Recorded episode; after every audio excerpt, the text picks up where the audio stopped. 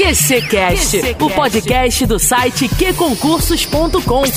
Apresentação: Cláudia Jones. Olá, pessoal, está começando mais um desafio do QCcast. Dessa vez o desafio com constitucional. Vamos lá então, preparado? Questão número 1. Um.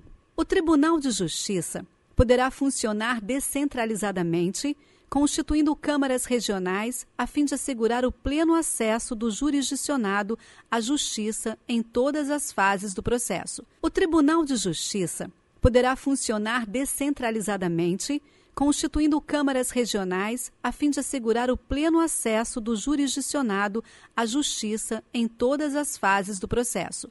Certo ou errado?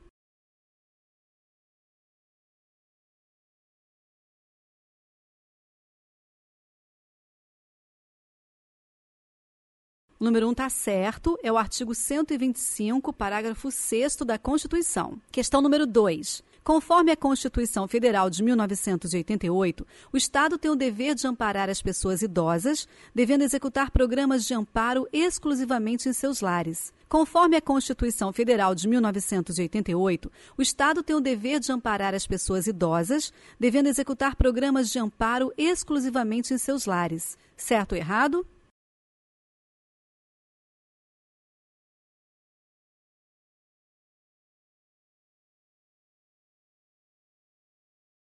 A questão 2 está errada. A Constituição, no artigo 230, parágrafo 1, ela diz assim: que os programas de amparo aos idosos serão executados preferencialmente em seus lares. Então não tem nada de exclusivamente aí não, tá? Vê que uma palavrinha, ela já muda todo o contexto, não é exclusivamente, é preferencialmente. Uma palavrinha só, né? Questão número 3.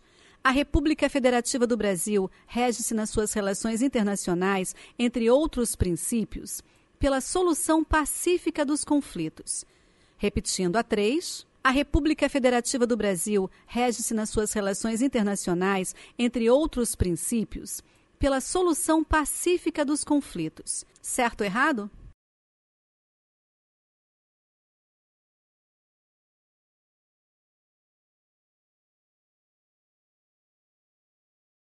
Tá certo, gente. É lá no artigo 4, tá? No inciso 7. E aí, você vê o seguinte: são, são 10 princípios. Você sabe todos? Não? Então vamos lá. Vamos lá contando, hein? Independência nacional, prevalência dos direitos humanos, autodeterminação dos povos, não intervenção, igualdade entre os Estados, defesa da paz, solução pacífica dos conflitos, repúdio ao terrorismo e ao racismo, cooperação entre os povos para o progresso da humanidade. Você não pode esquecer de jeito nenhum, de jeito nenhum, porque você sabe, né, que tudo isso aqui é cobrado na prova, tá? Questão número 4. No artigo 5 da Constituição Federal de 1988, está garantido o direito de livre associação para fins paramilitares. Repetindo 4. No artigo 5 da Constituição Federal de 1988, está garantido o direito de livre associação para fins paramilitares. Certo ou errado?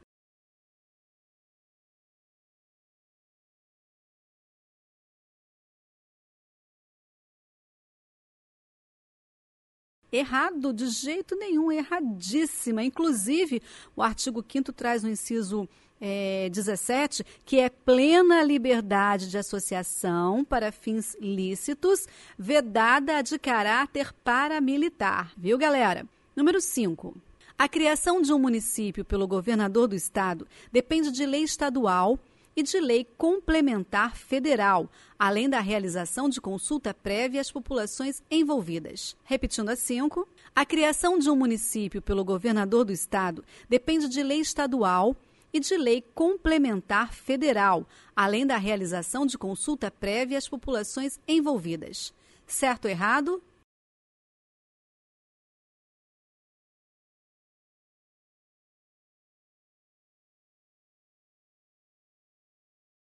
Tá certo, gente. Isso aqui foi uma, uma questão é, da CESP, tá? Está no artigo 18, parágrafo 4 que diz o seguinte: a criação, a incorporação, a fusão e o desmembramento de municípios far-se-ão por lei estadual, dentro do período determinado por lei complementar federal e dependerão de consulta prévia, mediante plebiscito, às populações dos municípios envolvidos após divulgação dos estudos de viabilidade municipal apresentados e publicados na forma da lei. 6. O remédio constitucional do habeas data permite que o impetrante obtenha informações cadastrais relativas a todas as partes de um processo do qual seja parte, exceto aquelas protegidas por sigilo bancário. Está certo? Repetindo a seis. O remédio constitucional do habeas data permite que o impetrante obtenha informações cadastrais relativas a todas as partes de um processo do qual seja parte, exceto aquelas protegidas por sigilo bancário.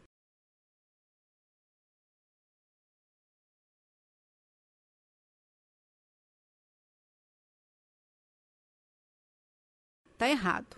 Lá no artigo 5 da Constituição Federal, o inciso 72, isso, o inciso 72, ele diz o seguinte: para assegurar o conhecimento de informações relativas à pessoa do impetrante, constantes de registro ou banco de dados de entidades governamentais ou de caráter público. Sétima, acordam do Tribunal de Justiça do Estado que julgue por maioria simples de seus membros improcedente ação direta de inconstitucionalidade contra ato normativo estadual resulta na declaração de inconstitucionalidade da norma, com efeitos vinculantes e contra todos. Repetindo a sétima, o acordo do Tribunal de Justiça do Estado, que julgue por maioria simples de seus membros, improcedente ação direta de inconstitucionalidade contra ato normativo estadual, resulta na declaração de inconstitucionalidade da norma, com efeitos vinculantes e contra todos. Certo ou errado?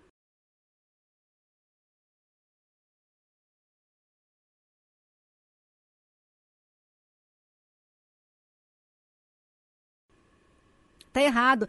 E aí o erro está só em maioria simples, porque na verdade é a maioria absoluta. Veja só, ouça só. É, Constituição Federal, artigo 97. Somente pelo voto da maioria absoluta de seus membros ou dos membros do respectivo órgão especial, poderão os tribunais declarar a inconstitucionalidade de lei ou ato normativo do poder público esse aí é o princípio da reserva de plenário, tá? Número 8. O Conselho Nacional de Justiça não é considerado órgão do Poder Judiciário. Repetindo a 8. O Conselho Nacional de Justiça não é considerado órgão do Poder Judiciário. Certo ou errado?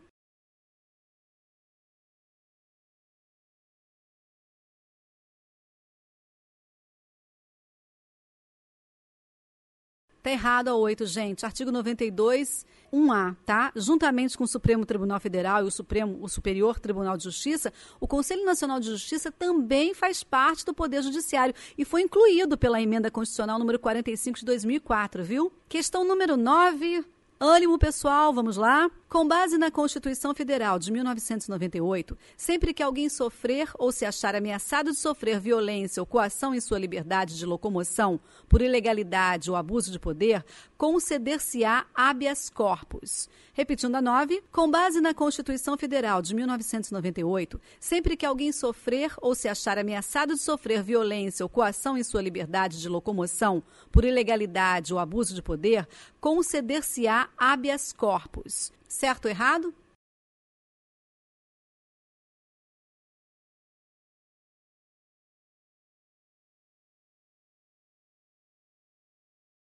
Certíssimo. Copia e cola do artigo 5 inciso 68. 10 e última. São invioláveis a intimidade, a vida privada, a honra e a imagem das pessoas, salvo no último caso, quando participam de reuniões públicas ou abertas ao público. Repetindo a 10, são invioláveis a intimidade, a vida privada, a honra e a imagem das pessoas, salvo no último caso, quando participam de reuniões públicas ou abertas ao público. Certo ou errado?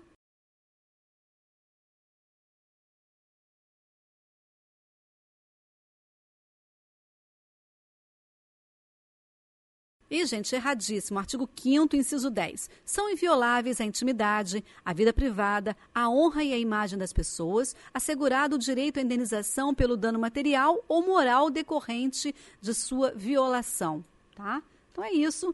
Essa foi a nossa é, nosso desafio, né? E pode treinar porque tem vários QCcasts aqui, vários desafios com diversas disciplinas para você treinar mesmo, tá bom? E não se esqueça de treinar muitas questões, porque existem milhares de questões de direito constitucional no queconcursos.com. Até o próximo desafio. Redes sociais, app de relacionamento, filmes e séries. Sem foco, nunca mais. App Que Concursos. Estude quando, onde e como quiser tudo do seu jeito. Naquela viagem, no escurinho e até no bloco. É PQ Concursos. E aí, mais show? Disponível para Android e iOS.